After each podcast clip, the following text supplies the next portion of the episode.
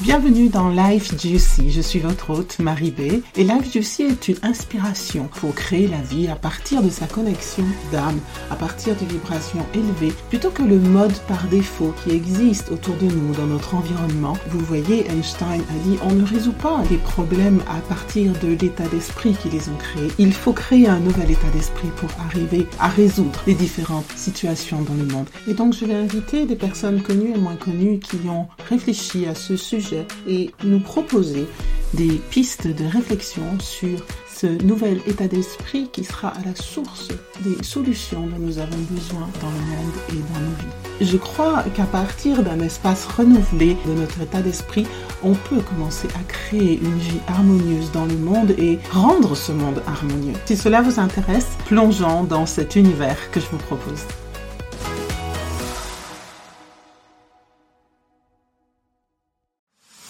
Bienvenue dans Life Juicy. Je suis votre hôte Marie B. Et Life Juicy est une inspiration pour créer la vie à partir de sa connexion d'âme, à partir de vibrations élevées, plutôt que le mode par défaut qui existe autour de nous dans notre environnement. Vous voyez, Einstein a dit on ne résout pas les problèmes à partir de l'état d'esprit qui les ont créés. Il faut créer un nouvel état d'esprit pour arriver à résoudre les différentes situations dans le monde. Et donc je vais inviter des personnes connues et moins connues qui ont réfléchi à ce sujet et nous proposer des pistes de réflexion sur ce nouvel état d'esprit qui sera à la source des solutions dont nous avons besoin dans le monde et dans nos vies. Je crois qu'à partir d'un espace renouvelé de notre état d'esprit, on peut commencer à créer une vie harmonieuse dans le monde et rendre ce monde harmonieux. Si cela vous intéresse, plongeons dans cet univers que je vous propose. Avant de commencer l'écoute de cet épisode, soyez avertis que nous allons parler d'abus sexuels d'enfants et le propos pourrait être choquant pour vous. Si c'est le cas, je vous invite à arrêter l'écoute immédiatement et peut-être à la reprendre quand vous serez prêt. Merci. Eh ben, bonjour Cyril. Hello. je, je, suis vraiment contente que tu aies accepté cette invitation amicale. Je sais que c'est quelque chose que tu as vécu qui n'est pas du tout anodin et que je, t'ai demandé de bien vouloir témoigner de ce sujet et tu as amicalement accepté de le faire. Mmh, mmh. Euh, j'aimerais te présenter un petit peu plus. Euh, à part être un ami, tu es aussi un accompagnant avec euh, la méthode Charbonnier. Je dirais que tu accompagnes les gens à évoluer consciemment dans leur vie aussi avec l'utilisation de l'outil du Human Design. Et puis moi-même, je, l'ai utilisé. Hein. C'est un peu comme ça qu'on s'est rencontrés d'ailleurs la première fois. Oui, c'est comme ça. Ça m'a beaucoup aidé à comprendre qui je suis, comment je fonctionne, donc je recommande. Pour euh, passer à notre sujet, donc tu as été amené en tant que membre d'une famille où l'inceste existe, mmh mmh à devoir, à sortir du rôle du témoin silencieux et à devoir signaler une situation, Mmh et la corriger. Et aujourd'hui, on se parle, on parle de ce sujet-là qui est mmh extrêmement important. Est-ce que tu peux nous relater le contexte et euh, ton expérience? Tout à fait. Juste avant de, de démarrer là-dedans, tu vois, tu as dit, euh, tu as fait mmh quelque chose qui n'était pas anodin. Et au moment où tu l'as dit, je me suis rendu compte que je pense que c'est même une, voire la chose la plus importante que j'ai faite de ma vie quand on, me pose la question quel est ton plus grand accomplissement, bah, je pense qu'en fait ce serait celui-là. Parce que d'une certaine manière, c'est l'aboutissement de, déjà, de tout un parcours personnel déjà, de libération de moi-même pour me mettre dans une situation où justement je n'ai pas peur de faire, de sauter le pas. Et je pense que ça, au final, c'est vraiment un accomplissement de, ouais, d'un chemin personnel et d'une, bah, beaucoup de travail aussi sur soi, du coup, qui a mené à ça. Et du coup, pour donner le contexte, c'est que ma mère, ça faisait déjà un ou deux ans, je pense qu'elle m'avait parlé du fait qu'elle avait eu des mémoires qui étaient remontées. Elle, s'était rappelée de certaines choses, en l'occurrence d'avoir vu ma sœur, sa fille, être attouchée sexuellement par ma grand-mère, sa mère. Et elle m'en avait parlé et j'avais, j'avais écouté. Je savais pas trop quoi faire de cette information.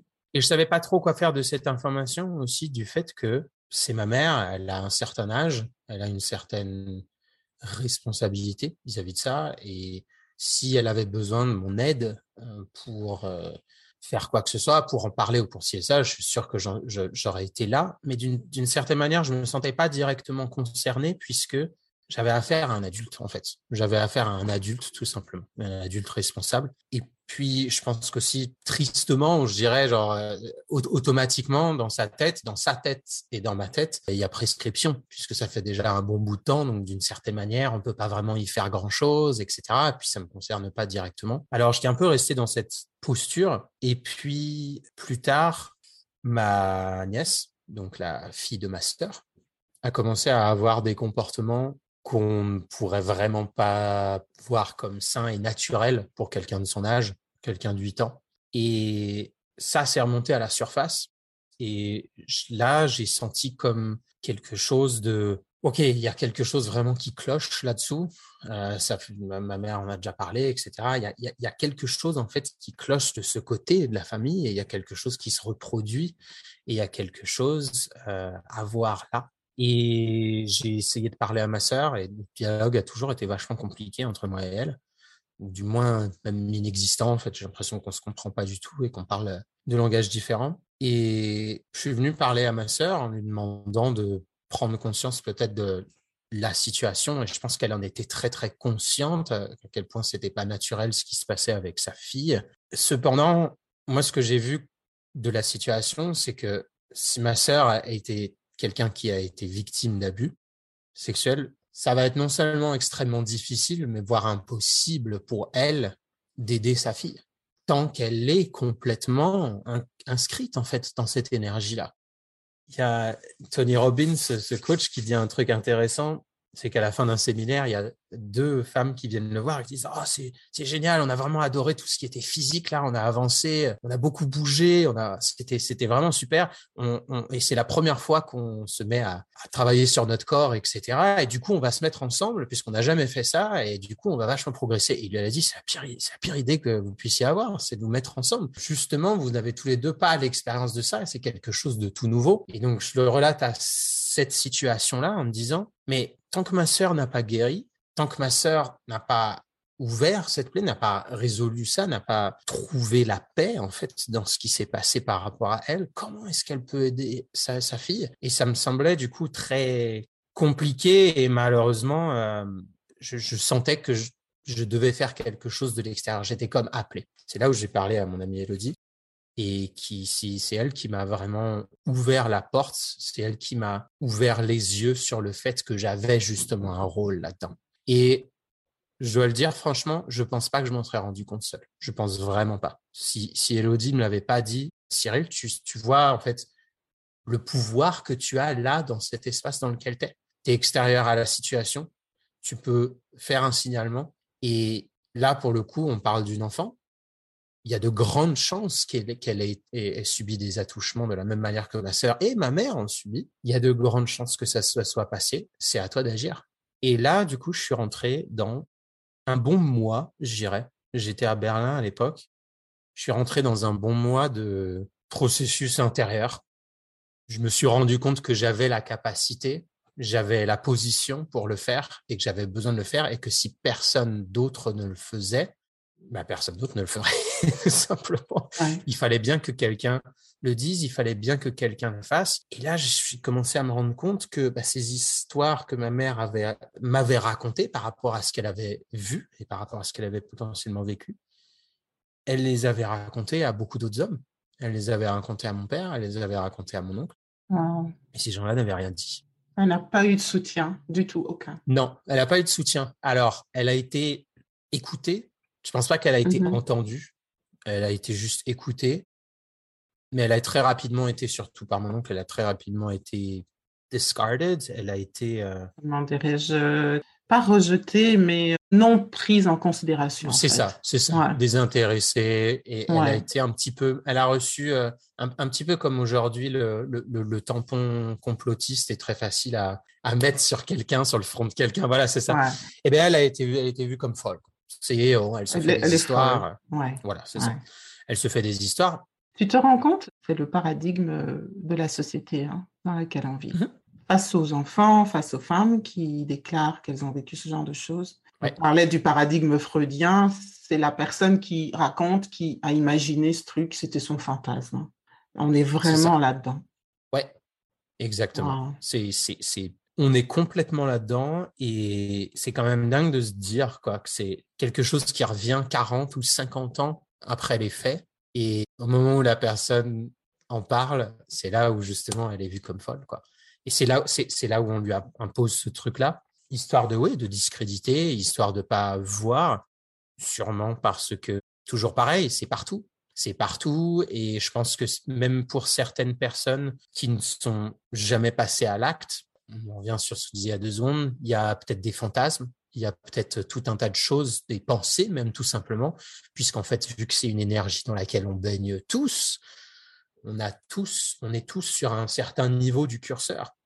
Et si d'un côté on a pureté et de l'autre côté on a l'abus. et la diablerie extrême, on est tous à un niveau ou l'autre et même des fois au niveau juste de la pensée, certains au niveau des paroles et puis certains au niveau des actes. Et c'est un tel miroir au moment où il y a quelqu'un qui ouvre la qui, qui ouvre la parole là-dessus et dit bah voilà moi j'ai subi ça.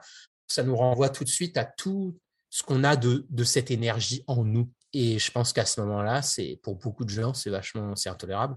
C'est, c'est, il y a tellement de honte en fait. Il y a tellement de honte. Euh... Et dépasser cette honte et ce côté intolérable parce que c'est vraiment extrêmement choquant. Je ne sais pas comment euh, le dire. Le mental ne veut pas y croire. Dans mon cas, quand la mémoire est revenue, je suis restée sous le choc pendant plusieurs semaines. Mhm. Et, je cherchais à croire que c'était faux. Je cherchais des éléments qui auraient pu me prouver que c'était faux. Malheureusement, il n'y en avait pas, mais, mais alors je me demande pour quelqu'un qui est témoin et qui sort de l'aveuglement dans lequel les témoins sont en général dans les familles à cause de ce que mhm. tu évoquais, qui en appelle, euh, je ne connaissais pas le terme, mais en termes psychiatriques, ça s'appelle le climat incestuel.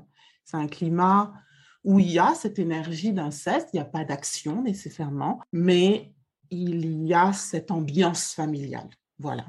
Est-ce que tu peux expliquer ce qui a fait que, bien sûr, il y a eu l'aide d'Élodie, c'est ce que tu disais, mmh la réflexion que tu as menée pendant un mois, et après, alors, comment on trouve le courage d'entrer, c'était de démolir cette grosse maison, c'est énorme. Ou de, je sais pas quoi, je sais pas comment tu le décrirais, mais. Alors, en fait, c'est, je disais, euh, disais réfléchi, j'ai pas vraiment réfléchi en fait justement pendant ce mois-là. C'était un, c'était en effet un processus de, il y a, y a, eu beaucoup de choses du moment où cette possibilité a, été ouverte jusqu'au moment où j'ai j'ai lâché mon pouce et mon index euh, dans la boîte aux lettres euh, rue euh, boulevard Richard Lenoir à Paris, là où j'ai laissé la, la j'ai envoyé la lettre au procureur. C'est plutôt un, ça a été extrêmement spirituel. Ça a été extrêmement ça a été vraiment en fait une construction. C'est ça qui a construit la confiance que j'ai avec moi-même, on pourrait dire directement, ou Dieu directement. du moins, là, vraiment la, le profond savoir que je suis pas seul. C'est, c'est, c'est pendant ce mois-là, en fait, c'est ça qui s'est construit. Puisqu'au départ, on commence à se dire, ah ouais, mais en effet, je suis complètement tout seul c'est c'est gros, c'est ça fait peur, c'est ci, c'est ça. Donc mentalement, il y a toute une construction de c'est une pyramide. Et en fait, le plus je m'écoute et je sens qu'en fait, ce n'était pas moi qui prenais la décision et c'est pas moi qui allais prendre la décision. La décision, elle était déjà prise. Et c'était juste une question de est-ce que je voulais le faire maintenant ou est-ce que je voulais le faire plus tard. Mais dans tous les cas, c'était d'une évidence que moi, j'étais juste un messager. D'une certaine manière, ça, ça ne m'engage en rien ce que je vais faire, puisque toutes les conséquences directes et indirectes de ce que j'allais faire ne me regardaient pas d'une certaine manière. Je ne sais pas comment expliquer en fait la, profondeur de, l'engagement en fait que j'avais vis-à-vis de cette situation. C'était c'était vraiment quelque chose où je me sentais appelé en fait je me sentais vraiment appelé à le faire et je me sentais dans cette position. Ouais, j'en ai même parlé en fait à mon père, j'en ai parlé à mon oncle, etc. Et je leur ai même dit que, étant donné qu'ils étaient conscients qu'ils avaient eu cette information, que c'était risqué d'une certaine manière de leur part, puisque ça veut dire qu'ils sont dans une position de non-assistance à personne en danger, d'une certaine manière. Beaucoup de personnes ignorent ça dans les familles. Le témoin silencieux, légalement, oui. peut être reconnu comme complice de la situation, et c'est mhm. très important de le mentionner. Beaucoup d'ignorance autour de ce sujet, tu sais. Enfin, ouais. Ouais, vachement, vachement. Et c'est d'ailleurs ça qui immédiatement détonne de la colère, justement ça a détonné beaucoup de colère chez mon père. Euh, mon oncle, je n'ai pas trop su, mais ça, a détonné de la colère chez beaucoup de personnes, mais inclus lui, puisque c'est tout à coup, ça met face à une responsabilité de bah ouais, mmh pourquoi en fait je l'ai pas fait? Pourquoi? Alors dans, ce cas, c'est vrai que c'est un petit peu particulier puisque c'est on a affaire on a affaire purement à des soupçons. C'est-à-dire que moi, moi, tout ce que j'ai fait, c'est que j'ai fait un signalement à la gendarmerie en disant je sens qu'il y a potentiellement quelque, quelque chose de louche j'ai des gros soupçons que ma nièce ait été abusée, mais je n'ai absolument aucune preuve. Je n'ai absolument aucune preuve, je n'ai rien.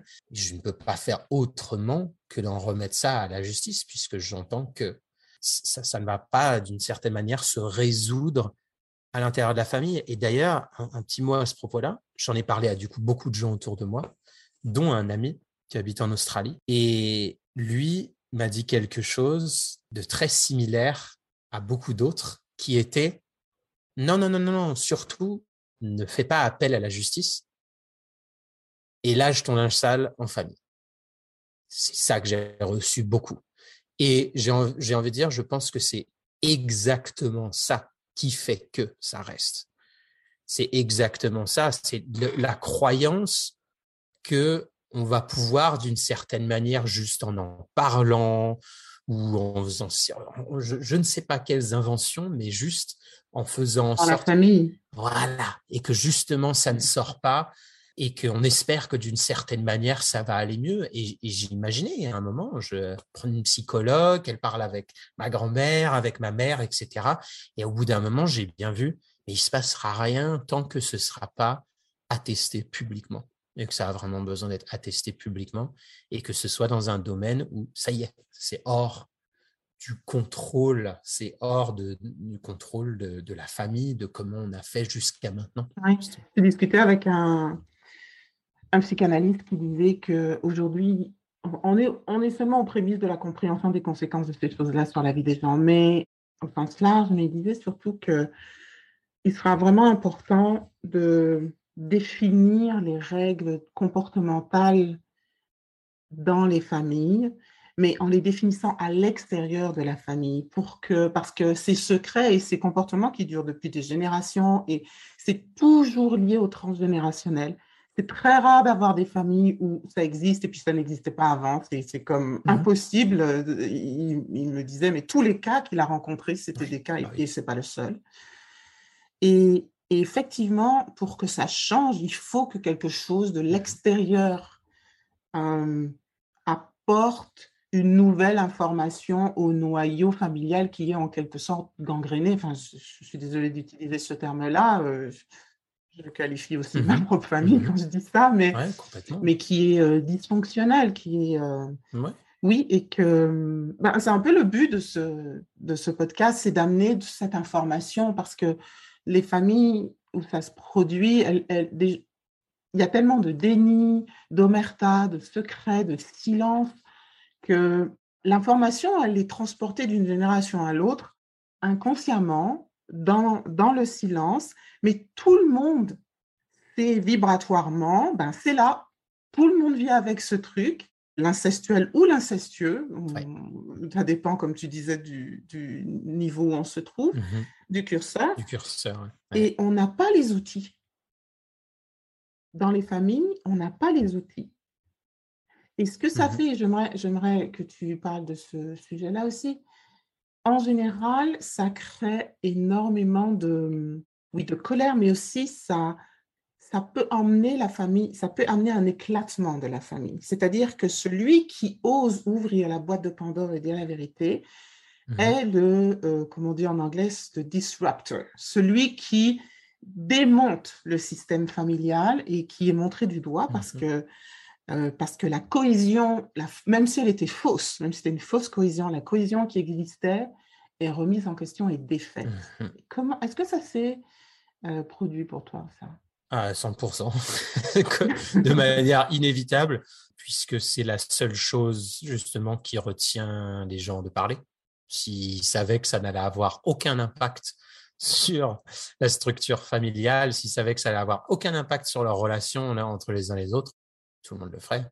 Et justement, c'est là où je reviens sur, on parlait de, je parlais de, de préparation et d'accomplissement dans mon travail.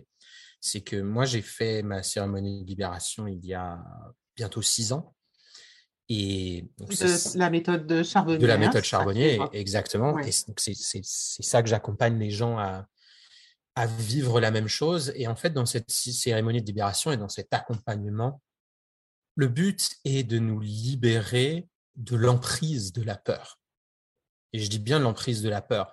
Euh, la peur, elle sera toujours là, j'en ai toujours et on en a tous. C'est vraiment ce que ça nous aide, la méthode Charbonnier, c'est à, à, retrouver un espace duquel on peut prendre des décisions qui ne sont plus basées sur la peur. Parce que si on regarde notre vie aujourd'hui, je regarde ma vie, je sais qu'il y a tout un tas de choses que je fais, que je dis, qui proviennent d'une peur de quelque chose, de perdre quelque chose ou euh, de me retrouver dans une situation euh, euh, difficile, n'importe quel type de peur. Du coup, ce que ce processus m'a aidé à faire, c'est à me mettre dans une position de bah, je n'ai plus peur justement de perdre ma famille, je n'ai plus peur je ne sais pas qu'un de mes parents, par exemple, ne veuille plus jamais me parler. Je n'ai plus peur de vivre seul. Je n'ai plus peur de dire ce que je pense. Gros majoritairement, c'est toujours une histoire de se faire rejeter du clan. Hein. C'est toujours une histoire de se faire rejeter de la famille, euh, de perdre des amis, de perdre ci, de perdre ça. Et du coup, si on s'imagine juste une seconde de ne plus avoir cette peur, ou du moins de l'avoir traversée et de vivre avec, et eh bien c'est là où tout à coup tout change c'est là où tout à coup la situation se présente où on doit dire quelque chose, faire quelque chose qui va avoir tout un tas de conséquences directes sur soi, ses relations, etc. Ça nous fait plus peur. On a déjà fait, ou du moins on sait comment se, on, sait comment avoir l'audace et le courage de le faire. Et il n'y a aucun, on n'est plus susceptible au chantage. On n'est plus susceptible au chantage puisque ça c'est quelque chose que j'ai vécu dans ma famille le chantage à, l'affectif? À l'affectif, exactement. À l'affectif, c'est bah, si tu ne te comportes pas de telle manière ou si tu ne viens pas de mon côté ou de ci, de ça, moi je t'aimerais plus. Il faut être dans une position où on est confortable de vivre sans toutes ces choses-là. Et on, tout simplement, on ne subit pas le chantage et on ne se plie pas au chantage. Et c'est, on en revient évidemment à ce qui se passe au niveau global. Hein, c'est exactement la même chose. C'est toute une, c'est toute une question de, de, est-ce qu'on se plie ou pas. Et voilà. C'est du coup, je, pense que c'est vraiment ça qui était le, le facteur déterminant, le facteur qui a fait que, puisqu'évidemment, le moment où j'ai envoyé cette lettre, il n'y a pas une seule personne qui m'a pas gueulé dessus en me disant que j'avais fait une énorme connerie. Il n'y en a pas une. Tout le monde était complètement flippé. Ma, ma, mère avait très peur. Ma sœur était en colère. Son mari était en colère. Mon père était en colère. Euh, tout le monde était temps. Il y avait que mon frère d'ailleurs qui était qui avait compris ce qui se passait. Ouais, c'était vraiment un, moment, euh, une étape intéressante. Et, c'est aussi là où je pense qu'au moment où on parle, immédiatement, on est rassuré d'une certaine manière, puisque tout ce qu'on imaginait qui allait se passer se passe. Et c'est là où, en fait, on comprend qu'on vient de défaire quelque chose de très prévisible et de très et encore une fois c'est exactement ce qui se passe aujourd'hui tous les jours. On peut prévoir à une semaine à deux semaines d'avance euh, les, nouvelles qu'est-ce qui va se passer puisqu'on sait on comprend en fait c'est un mécanisme. C'est pas du tout quelque chose qui est basé sur le cœur c'est basé sur une peur. Donc par nature c'est quelque chose de très logique rationnel là évidemment les peurs de tout le monde la colère etc tout est remonté à la surface instantanément et de là mis en place une période de comment dire, d'isolement d'une certaine manière. Cet isolement, tu, il ne te parlait pas, c'est ça euh, La famille ne te parlait pas euh, C'était, ça prenait quelle forme euh? Oui, la, tu étais persona non grata. ouais, c'est ça, c'est ça, le, le m'abattre. C'était, il y a eu une période comme ça déjà un peu auparavant, puisque tu, bah, tu vois, on, parlait d'énergie incestuelle. Avant, avant même en fait d'en arriver là, j'avais déjà J'avais même subi plus de chantage avant pour une autre histoire, mais qui était quand même très liée. C'était d'ailleurs avec la lignée maternelle, c'était entre ma mère, ma sœur et ma grand-mère. Et il y avait quelque chose là. Et je me souviens, j'ai pris une certaine position qui était la position de bah, en fait, vous savez quoi, vous êtes toutes les trois adultes, vous êtes toutes les trois responsables de votre truc. Moi, j'ai rien à voir là-dedans. Je vous aime toutes les trois, mais je ne vais pas rentrer dans ce débat et prendre un côté ou l'autre. c'est là où éruption. Mmh. Mêmes énergies, en fait, toujours euh, allégeance et loyauté mmh à, une certaine euh, idéologie, à une certaine façon de voir les choses. Voilà, ça s'était passé comme ça auparavant et j'avais eu en effet euh, trois, trois bonnes années de chantage, trois bonnes années de silence de la part de ma mère et, puis de ma, ma, sœur. Et d'une certaine manière, ça, ça n'impacte pas, ça n'impacte plus, ça ne touche plus. J'ai même pas eu l'idée une seule seconde de retomber euh, dedans ou de se laisser, puisque comme tu disais tout à l'heure, the cat is bag, le, chat est sorti du sac et c'est, ne peut pas revenir en arrière.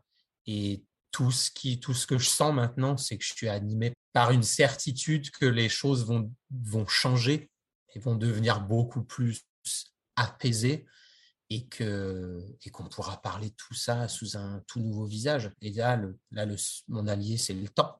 Là-dedans c'est le temps, hein, ça va se faire naturellement. Quelles des conséquences positives pour ta nièce? Qu'est-ce que en est où maintenant? Alors, s'ils étaient passés avec ma nièce, c'est qu'elle elle avait eu des activités sexuelles très très jeunes. Ah, donc ça s'est révélé vrai. Des, soupçons, ça a été vérifié. Alors, le, fait qui a déclenché tout ça, en effet, c'est que ma, ma, nièce a eu une activité sexuelle très jeune, on pourrait dire beaucoup trop jeune d'avoir euh, eu ces actes-là pour son âge et quelque chose de très prémédité et quelque chose de réfléchi et quelque chose de conscient, pas juste de la découverte euh, comme mmh mmh beaucoup de gens euh, pourraient dire oh, c'est normal. Non, non.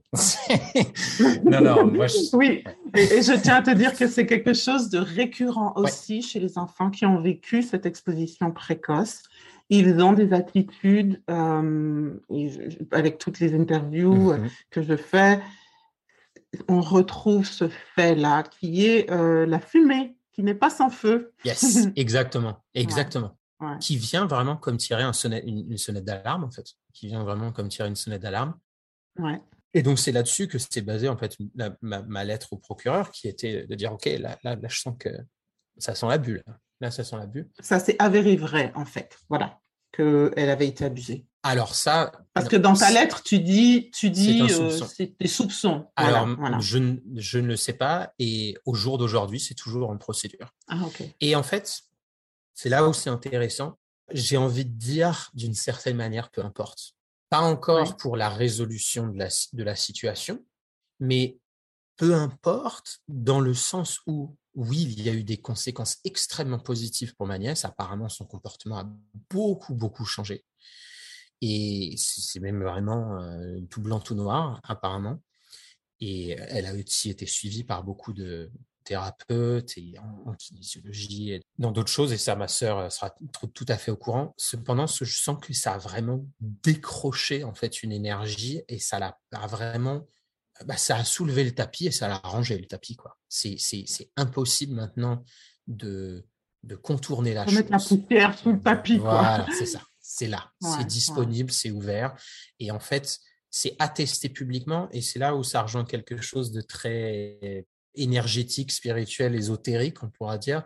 C'est qu'en fait, la manière dont on explique dans la méthode charbonnier, c'est que, euh, en effet, ma nièce qui a eu cette énergie, c'est pas pas la première, avant, il y avait ma sœur, avant, il y avait ma mère, avant, il y avait ma grand-mère, et ça devenait venir d'au-dessus et d'au-dessus et d'au-dessus. Et comme tu disais, ça vient toujours dans le transgénérationnel, puisqu'en fait, on a affaire à un fantôme d'un garçon ou d'une fille qui a été abusé et qui n'a jamais été reconnu à l'époque. Résultat, mmh ce fantôme mmh nous hante, nous habite, et nous pousse constamment à reproduire des comportements incestueux, incestuels pour que ça remonte à la surface, pour qu'enfin ce soit attesté publiquement, pour que ce fantôme soit soigné et soit enfin en paix, libéré. Exactement. Et mmh c'est pour ça que mon acte, il n'était vraiment, d'une certaine manière, ce qui va se passer maintenant et la procédure en cours, etc 99% du travail a été fait puisque ça y est, c'est attesté publiquement. Donc, dans l'énergie, le fantôme, lui, a eu ce dont il avait besoin, c'est-à-dire que ce soit reconnu qu'il y a eu ce trauma. Et dès le moment où ça, ça s'est passé, ça change tout. Ça change vraiment tout. Et je ne pensais pas que ça allait être aussi rapide, justement, dans l'énergie, que ça allait changer. Et c'est vraiment le cas. Et même d'ailleurs, donc les quatre générations de, femmes, ma grand-mère, ma, mère, ma soeur, ma nièce, il y a toujours eu beaucoup de discorde à ce niveau-là. Il y a des choses euh, en termes d'héritage, de machin que je passerai, mais qui fait que ça se voyait, en fait, que ça se matérialisait par euh, des gros problèmes d'entente et, et tout ça est en train de complètement changer. Ça, ça, fait, ça fait maintenant plusieurs mois qu'elles se reparlent toutes, alors qu'avant, c'était un silence radio depuis des années. Ma grand-mère n'avait vu aucune des, aucune des trois euh, depuis trois ans. Ouais, il y a eu vraiment, il y a eu vraiment des changements extrêmement positifs et surtout pour, euh, ouais, surtout pour Louise aussi, pour la, pour la petite. Ta grand-mère dans tout ça. Alors, je, voudrais aborder deux thèmes. Comment, parce qu'elle est celle qui commet les actes, hein, mmh donc euh, l'abuseuse, si je peux dire en français, et elle est aussi la grand-mère qu'on aime, mais qui est porteuse de cette... Euh, c'est un sujet très fréquent dans mmh. nos, nos, conversations. Comment est-ce que quelque chose d'aussi horrible et, et l'amour qu'on porte à une personne qui est spécial dans une famille. Comment est-ce que les deux peuvent se côtoyer comment est-ce qu'on transcende ça? Et puis aussi le sujet de l'abuseur. Comment les choses évoluent dans ta famille sur ce sujet-là? Enfin, en tout cas, avec ta grand-mère. Alors, avec dans ma famille, euh, ma, ma soeur, ma mère, je ne sais pas trop. Enfin, en effet, c'est leur euh, parcours et c'est particulièrement compliqué, puis surtout quand on a été victime. Moi, d'un œil extérieur, j'ai envie de dire que c'est très facile parce que, en effet, j'ai pas subi. Du coup, j'ai l'impression d'être un bon ami, entendeur. Et c'est très facile pour moi de conserver ma relation avec ma grand-mère, tout simplement, je sais parce que si elle a, s'il est vrai qu'elle a abusé, ça veut dire qu'il y a 99,9% de chances qu'elle a été abusée. Et du coup, moi, quand je vois un bourreau ou quand je vois un, c'est le mot. Un bourreau, allez, un bourreau. Euh, je vois aussi une victime. Je vois forcément quelqu'un qui a été de l'autre côté aussi. Et ça m'aide mmh énormément à tout simplement comprendre ces gestes complètement inconscients qu'elle a pu faire, si c'est le cas. Et ça m'aide surtout, du coup, en fait, à lui donner et à lui créer un espace suffisamment d'amour pour que le jour où elle a envie de passer aux aveux, s'il y a aveu à avoir, elle puisse le faire. Et en fait, je pense que ça, c'est la chose la plus importante justement que je puisse faire, puisque il n'y a rien de pire pour agresseur, cherchez le mot, il n'y a rien de pire pour un agresseur d'être sûr et certain que le moment où il va passer aux aveux, il va se retrouver avec 50 ennemis face à lui qui vont lui pointer du doigt et lui dire t'as pas honte de ce que tu as fait. Et la, chose. Il aura suffisamment honte, en fait. Oh, ouais, ça, ça, son corps s'en occupe largement.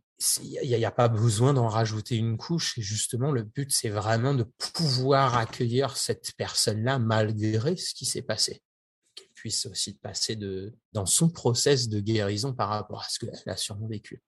Donc voilà, c'est cette position que, que je prends et qui est au final très naturel puisque j'ai l'impression de voir vraiment tous les acteurs et de comprendre les mécaniques qui se jouent entre eux, mais sans que cela me concerne en fait directement.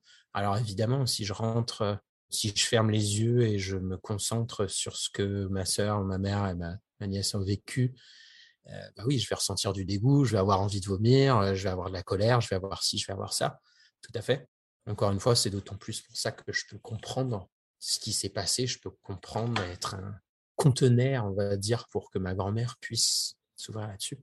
Oui, c'est un, point important. 40% des personnes abusées deviennent des abuseurs. Les statistiques aujourd'hui, 40% mmh deviennent. C'est énorme. Ouais. C'est énorme.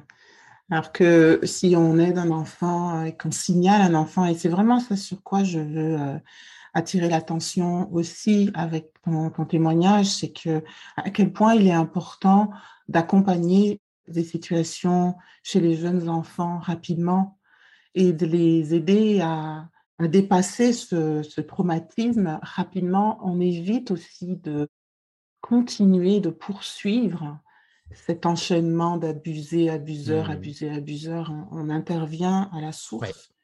Et comme me disait Bruno Clavier, que j'ai interviewé euh, récemment, me disait un enfant qui Je lui demandais quelle était la différence entre un enfant et un adulte. Il me disait un enfant à qui on doit rectifier la mâchoire, euh, les os sont assez souples, euh, ça va se faire. Un adulte de 50 ans à qui on met un appareil va souffrir l'horreur. Mmh. Et ce sera extrêmement difficile de rétablir euh, une ossature qui est déjà toute figée et de la remettre. Donc, c'est, mmh. je trouvais que c'était une image intéressante. Donc, intervenir rapidement amène des conséquences positives pour tout le monde, la famille, même si c'est difficile. Oui, l'enfant et ce futur. dans, mmh dans, dans, le long terme, toujours massivement positif. Et c'est ça que je, je ne pouvais que m'efforcer d'expliquer à tous les membres de ma famille, c'était que je sais que je suis en train de foutre un bordel monstre. Mais en tout cas, c'est pas l'intention, et ça, c'est juste un effet secondaire. Et les effets secondaires positifs, euh, c'est le temps qui va les amener et on va tous les voir. Sauf que pour l'instant, c'est tellement impossible puisqu'il y a vraiment un truc où on retire une clé de voûte. Quoi. On retire une clé de voûte et tout se casse la gueule. Tout se casse la gueule et ça fait peur à tout le monde. Personne ne sait où se positionner. Ouais, ça fait vraiment peur à tout le monde surtout. Je me souviens de rappeler ma mère qui, qui, qui oscillait euh, une semaine avant que je, je, je, fasse ce signalement, elle oscillait entre un jour étant super contente que ça allait se passer, et d'un autre côté en me disant Cyril, tu es en train de faire une énorme connerie. Et c'est il y avait vraiment ce, je, je sentais vraiment l'énergie de, de peur de l'omerta, quoi. L'omerta dont on parle souvent, qui en effet, on vient réveiller quelque chose de, de terrible, quoi. Comment tu te sens avec ça aujourd'hui? Comment je me sens avec ça? Ouais.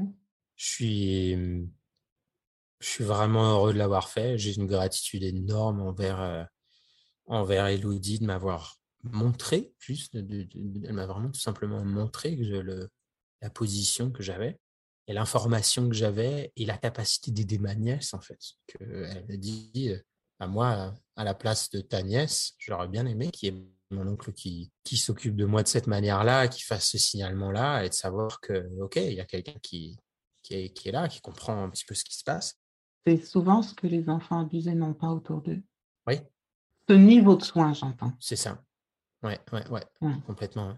Et aussi, euh, je suis extrêmement content d'avoir la sœur que j'ai aussi, puisqu'elle est vraiment dédiée à ce que ça, ça se sache aussi maintenant, que c'est ouvert, il y a que non seulement ça sache, mais surtout que sa, sa fille guérisse et ses enfants aussi. Et ça, c'est ça, c'est vraiment une chance énorme parce que je pourrais avoir une sœur qui est complètement dans le déni par rapport à ce qui se passe et ça pourrait être encore pire.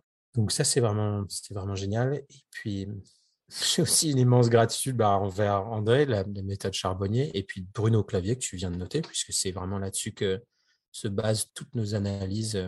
C'est grâce à Bruno Clavier et à Salomon Selam, Selam, et toutes ces, tous ces fantômes familiaux et le transgénérationnel. Et euh, quand tu parlais de source un peu plus tôt, moi, j'invite vraiment tout le monde à faire ça. C'est-à-dire que c'est une des choses qu'on fait dans la méthode Charbonnier. La première partie, c'est vraiment dans la creuser le plus profond à la source, d'aller trouver en fait d'où vient ce fantôme.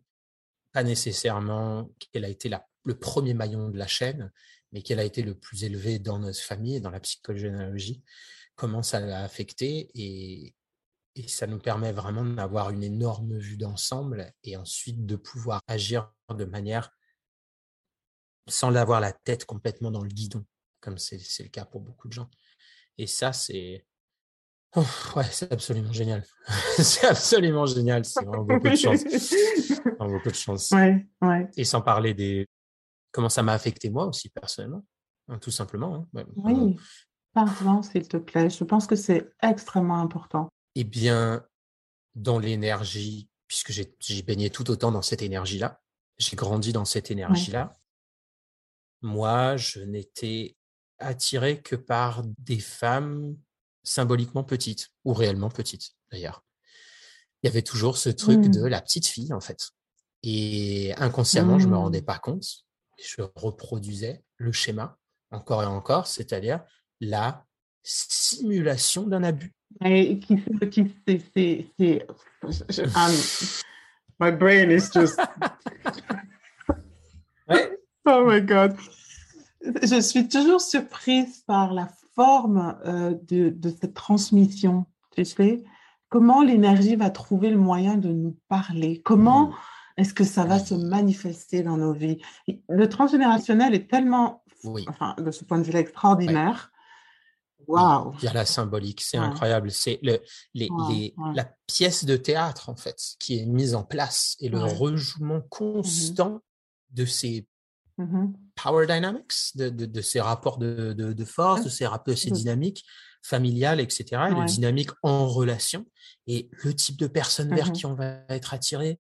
C'est toutes ces choses-là, je ne me rendais pas compte évidemment sur le moment, jusqu'à un jour où en effet ça éclate à la suite d'une fin d'une relation avec euh, une femme. Et là, j'ai pris conscience de ce truc-là.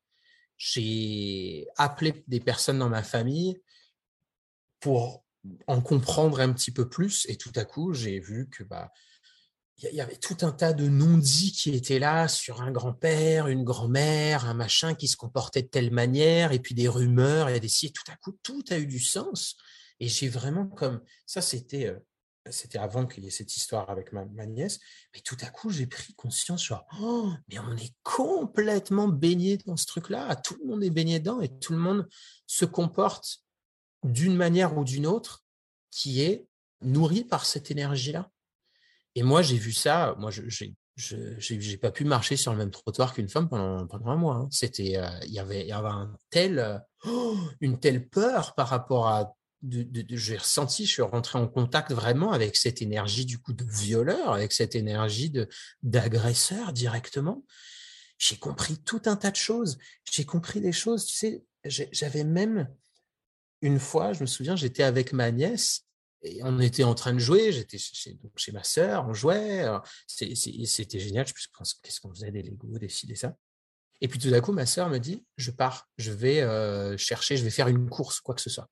Et au moment où elle est partie, j'ai eu un truc à l'intérieur de moi qui est monté en me disant oh, oh, putain, quand elle va revenir, elle va croire que j'ai abusé de sa fille. Et c'était vraiment un truc, genre, euh, c'était sérieux, tu vois, c'est à un point que genre j'ai reculé et j'étais là genre merde, qu'est-ce que je fais, tu vois? Est-ce que euh, je vais tout de suite avec elle? Genre, je ne peux pas rester avec elle parce qu'on va m'accuser. Et c'était je pense vraiment la première fois que j'étais en contact, tu vois, avec ce fantôme-là, avec cette énergie-là. Parce qu'en fait, ça t'habite, ça t'habite complètement. Mmh mmh et, et, voilà, c'est ça donc qui s'était passé et, et, donc j'ai vraiment compris plus tard, là, après, quand, quand tout ça s'est ouvert, j'ai vu, c'est mmh. complètement dingue les choses qu'on rejoue à tout prix et on le rejoue vraiment dans le but ultime et dans l'espoir qu'un jour, nous, humains, on va voir ces signes-là et on va dire, OK, là, il y, a, un fantôme, il y a quelque chose, il y a une énergie qui souffre et qui mérite d'être mise à la surface. Exactement. la lumière. Et juste pour terminer, du coup, euh, par rapport à, l'influence que ça a eu sur moi, bah, du coup, ça a totalement changé euh, le type de femme envers laquelle été attiré. Ça a complètement changé ma manière de voir la sexualité. Ça m'a libéré de certaines envies, comme voir de la pornographie, comme il y a tout un tas de choses. Tout à coup, il y a eu comme un, espèce de nettoyage. Apaisement, j'ai l'impression nettoyage et apaisement, aussi autour de, Apaisement de fou. Et en mmh. fait, resacralisation de la sexualité du coup aussi. C'est-à-dire que tout à coup, maintenant, mmh je le vois comme quelque chose de beaucoup plus puissant et elevating, élevant et, et divin. Mmh et le corps, je le vois comme quelque chose de beaucoup plus, qui mérite beaucoup plus de respect. Les, tout ce qui est par rapport aux barrières, par rapport au, euh, tout ce qui est les problématiques de territoire de mon corps, de qu'est-ce qui m'appartient. Exactement, qu'est-ce qui appartient à l'autre. il y a eu un, gros nettoyage par rapport à ça. Et, et, vraiment, comme tu dis, un apaisement les retrouvailles d'une innocence qu'on peut avoir quand on est enfant avant d'avoir sa première expérience sexuelle. J'ai l'impression d'être beaucoup plus là-dedans, dans, un truc vraiment beaucoup plus joueur et vraiment, ouais, avec de la douceur et avec beaucoup plus d'amour, tout simplement, quoi. Avec beaucoup plus d'amour. Chose qui était vraiment déconnecté auparavant. C'est-à-dire que mon, mes organes sexuels et mon corps n'étaient pas liés énergétiquement. Et ça, c'est quelque chose qui touche, je pense, une énorme majorité d'hommes. Oui, oui, elle me regarde en disant.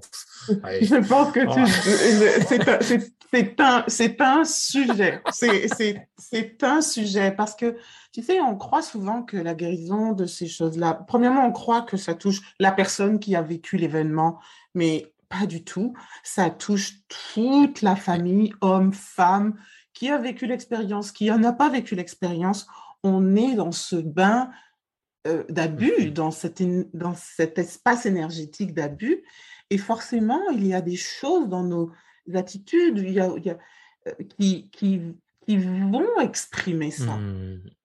Puis, ce qui me surprend aussi dans ce que tu partages, qui me surprend et qui est touchant en fait pour moi, qui a vécu mhm. l'expérience et qui a dû renouer justement avec l'innocence mhm. de l'enfant qui était perdu, avec the playfulness, comme on dit mmh en, anglais. Ce côté euh, juste libre mmh et qui ne se soucie pas de vigilant en mmh permanence euh, en toute chose, parce que c'est vraiment ce que ça crée.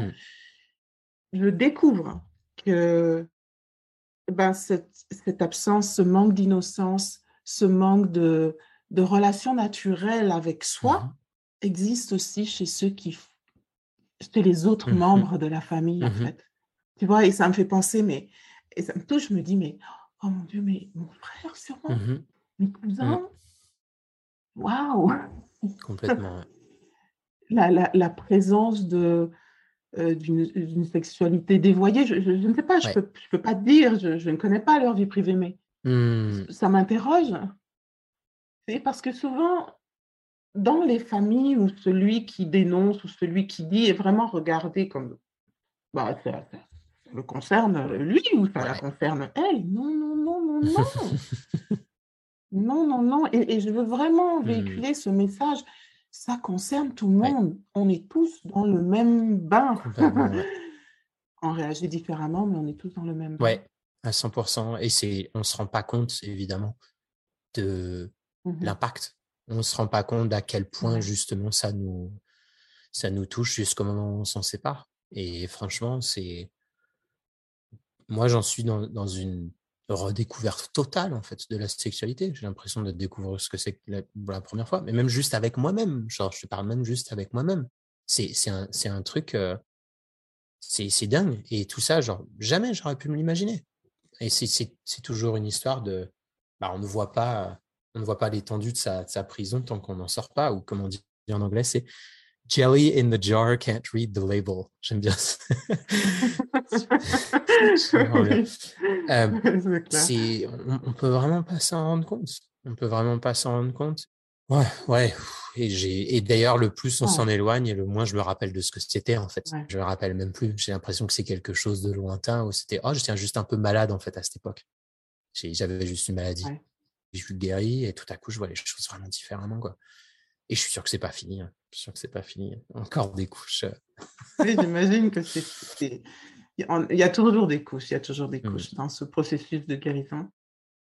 Mais je, je retiens vraiment à quel point c'est important dans notre conversation, je vais retenir vraiment à quel point c'est important de faire ce geste, d'oser faire ce geste, de mmh sortir du rôle du témoin silencieux et offrir l'étendue des conséquences positives que tu as partagées avec les gens et leur comme le socle de, je sais pas, comme une fondation pour que si jamais ils sont témoins de choses, mmh ils trouvent le courage en mmh eux de poser une action, mmh.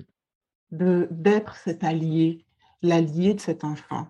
Et en plus, symboliquement, un homme allié, parce que la malheureusement, la majorité des cas, Dans ton cas, c'est un cas très spécial. C'est une femme qui commet les mmh actes là. Hein.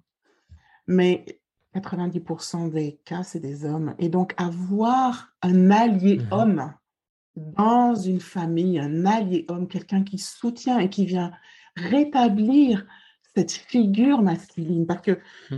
ça aussi, c'est une conséquence importante auprès de, des femmes qui ont vécu, femmes et hommes d'ailleurs, qui ont vécu euh, les abus dans l'enfance, euh, l'image du masculin est complètement détruite. Bah Et moi, je, je- je Ouais, peux le dire, hein, euh, complètement. C'est, c'est- le masculin est égal abus. Mhm. Il n'y a rien d'autre en dehors Mhm. de ça. Donc, en fait, euh, bon, ben, on vit dans un monde où on est en menace permanente, en fait. Menacé en permanence. Et ça offre une vision différente. Alors, Et. au nom des... Ah, vas-y, vas-y. Ouais.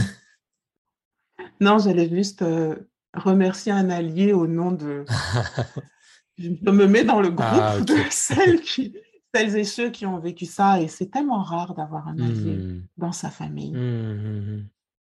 On ne connaît pas beaucoup qui ont eu ça. Non, non, j'en connais pas non plus. C'est vrai que c'est pour ça que quand Elodie m'a dit que c'était possible en fait de faire ça, tout à coup ça m'a fait comme ah ouais, mais en fait oui, il y a la possibilité de il y a la possibilité d'être cette personne-là quoi, qui qui qui au final vraiment dénue de tout ça quoi. Défait les spaghettis quoi. Défait les spaghettis juste en prononçant quelque chose quoi. Juste en disant que non, tout simplement voilà, ça ouais, exactement, voir différemment. Et tu, et tu disais juste avant, euh, bah évidemment, l'image du coup du masculin est complètement ruinée. Et là aussi, inconsciemment, moi, mes relations avec les femmes, je ne m'étais qu'avec des femmes qui étaient abusives, puisque pour moi, une femme, c'était une abuseuse. Mer- c'était dans la même, Wow. la même sens, en fait, euh, comme ça. Et donc, évidemment, je vais être attiré que par des femmes, bah oui, qui, qui vont m'abuser émotionnellement, euh, même physiquement, etc. Ça fait partie du, du paquet.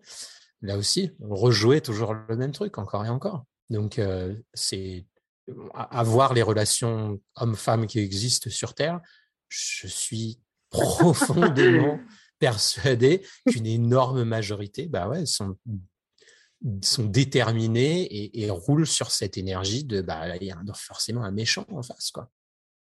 C'est, On ne voit pas l'autre Bah, vraiment non. parce qu'on est dans ce, dans ce brouillard, cette ambiance euh, brumeuse, euh, malsaine, mal- mal- malsaine, c'est vraiment Ouais. le cas. Wow.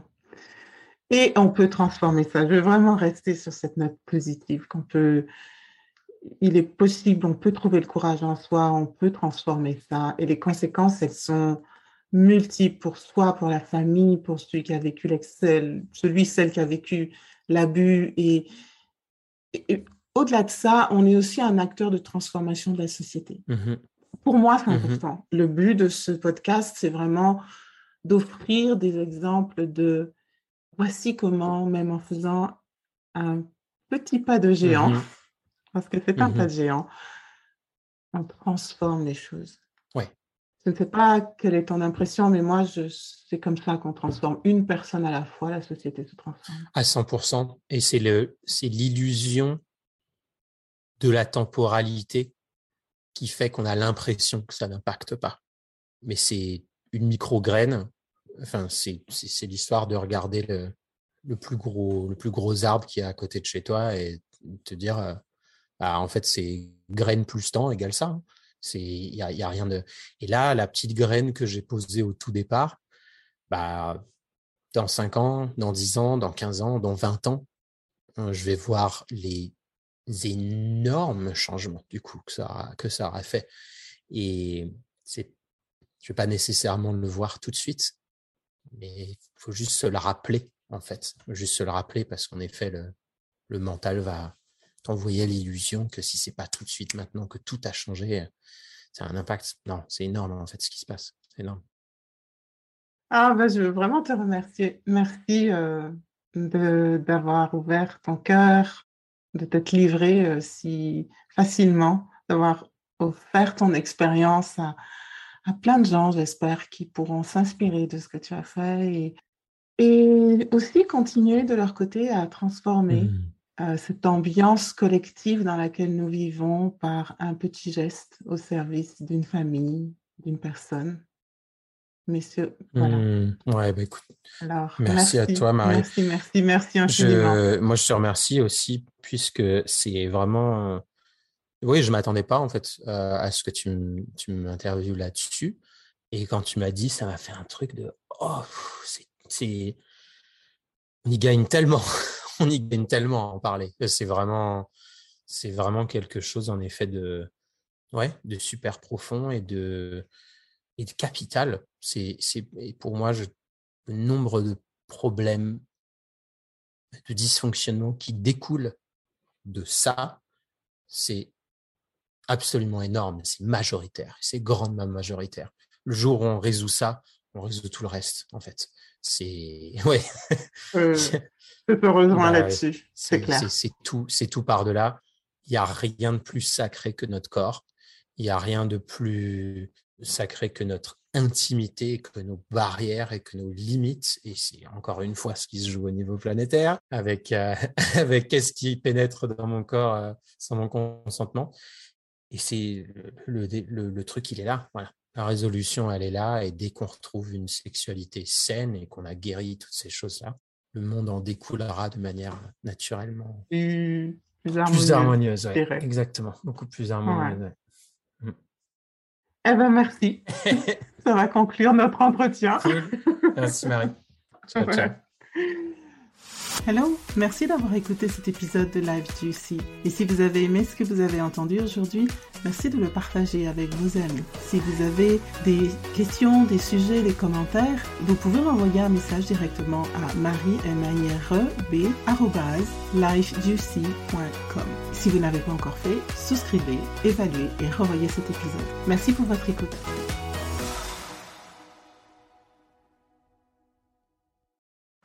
Hello, merci d'avoir écouté cet épisode de Live Juicy. Et si vous avez aimé ce que vous avez entendu aujourd'hui, merci de le partager avec vos amis. Si vous avez des questions, des sujets, des commentaires, vous pouvez m'envoyer un message directement à marie Si vous n'avez pas encore fait, souscrivez, évaluez et revoyez cet épisode. Merci pour votre écoute.